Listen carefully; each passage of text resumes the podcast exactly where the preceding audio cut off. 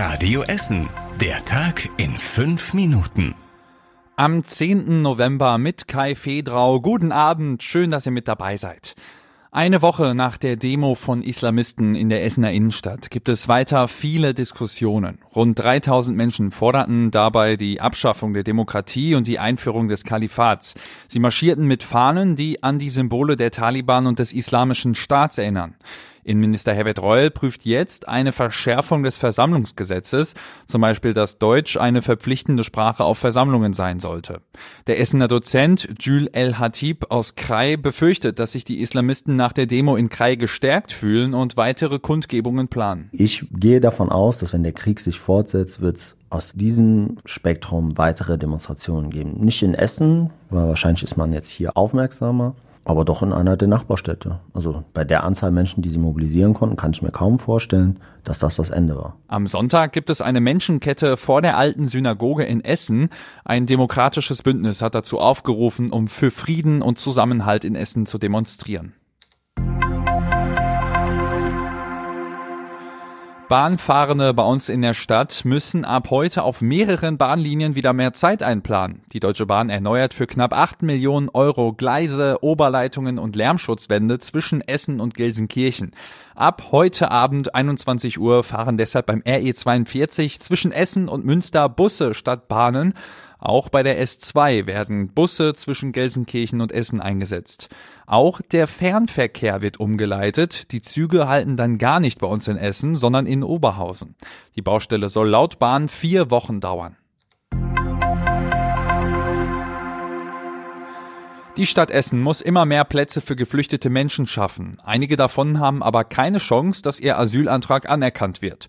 Trotzdem leben sie erst einmal in Essen und müssen versorgt werden. Das sorgt für große Probleme, sagt der Essener Sozialdezernent Peter Renzel. Wir haben natürlich Menschen in unseren Einrichtungen, die keine Chance haben, dass ihr Asylantrag tatsächlich anerkannt wird. Und je mehr Personen das sind, desto stärker sind die Mitarbeiter in den Ausländerbehörden belastet und desto mehr brauchen wir auch neue Einrichtungen, neue Plätze. Renzel hofft jetzt, dass die Bundesregierung es schafft, weniger Menschen illegal nach Deutschland einwandern zu lassen.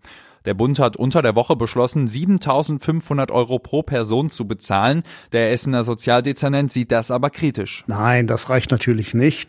Aber man hat sich jetzt ja auf verschiedenste Dinge verständigt. Und ich bin sehr gespannt, was am Ende des Tages wirklich dabei rauskommt. Und ich gehe davon aus, dass da Anfang des Jahres auch nochmal was nachgelegt wird. Geflüchtete Menschen, die illegal ins Land kommen, belasten die Stadt sehr, weil immer wieder neuer Platz für sie geschaffen werden muss. Zuletzt sind neue Einrichtungen im Südviertel und in Huttrop angemeldet gemietet worden. Alle weiteren Infos zu diesem Thema lest ihr auf radioessen.de. In Altenessen soll für knapp 80 Millionen Euro in Zukunft ein Radhochweg entstehen. Die Pläne dazu hat die Stadt jetzt im Verkehrsausschuss vorgelegt. Der neue Radhochweg soll die bestehenden Radwege am Helenendamm und am Kaiser-Wilhelm-Park besser verbinden. Weil die Straßen dort stark befahren sind, soll der Radweg in neun Metern Höhe entstehen. Damit wäre er über den Oberleitungsmasten der Straßenbahn. Bei dieser Idee ist aber noch problematisch, dass die Stadt erst mehrere Grundstücke kaufen müsste, um dort auch bauen zu können. Außerdem muss erst noch mit der Bahn über die Bauarbeiten über den Schienen verhandelt werden. Ein möglicher Bau würde also noch viel Zeit benötigen. Der Essener Chemiekonzern Evonik aus dem Nordviertel hat gerade eine schwere wirtschaftliche Situation. Der Konzern schreibt rote Zahlen. Einige Beschäftigte sind deshalb in Kurzarbeit geschickt worden. Bundesweit betrifft das 390 Menschen, 290 davon allein am Standort Goldschmidtstraße bei uns in Essen. Durch die Kurzarbeit fallen im Unternehmen einige Schichten am Wochenende weg. Im Südviertel ist am Mittag der Regionalplan Ruhr verabschiedet worden. Es ist ein sehr wichtiges Projekt für unsere Region. Bisher haben die verschiedenen Bezirksregierungen festgelegt, wo zum Beispiel Wohnungen, Gewerbe und Grünflächen in den Städten sein sollen.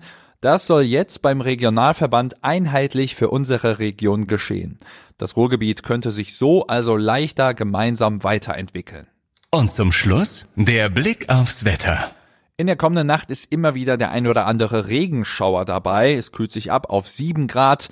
Morgen starten wir dann auch wieder mit vereinzelten Schauern, aber gegen Nachmittag kommt dann auch öfters mal die Sonne raus. Es gibt dann auch längere trockene Phasen. Höchstwerte liegen bei 9 Grad. Und das war alles Wichtige aus Essen für heute. Aber auch am Wochenende gibt es wieder alles Wichtige bei uns aus der Stadt. Morgen dann wieder ab 7 Uhr. Ich wünsche euch ein schönes Wochenende.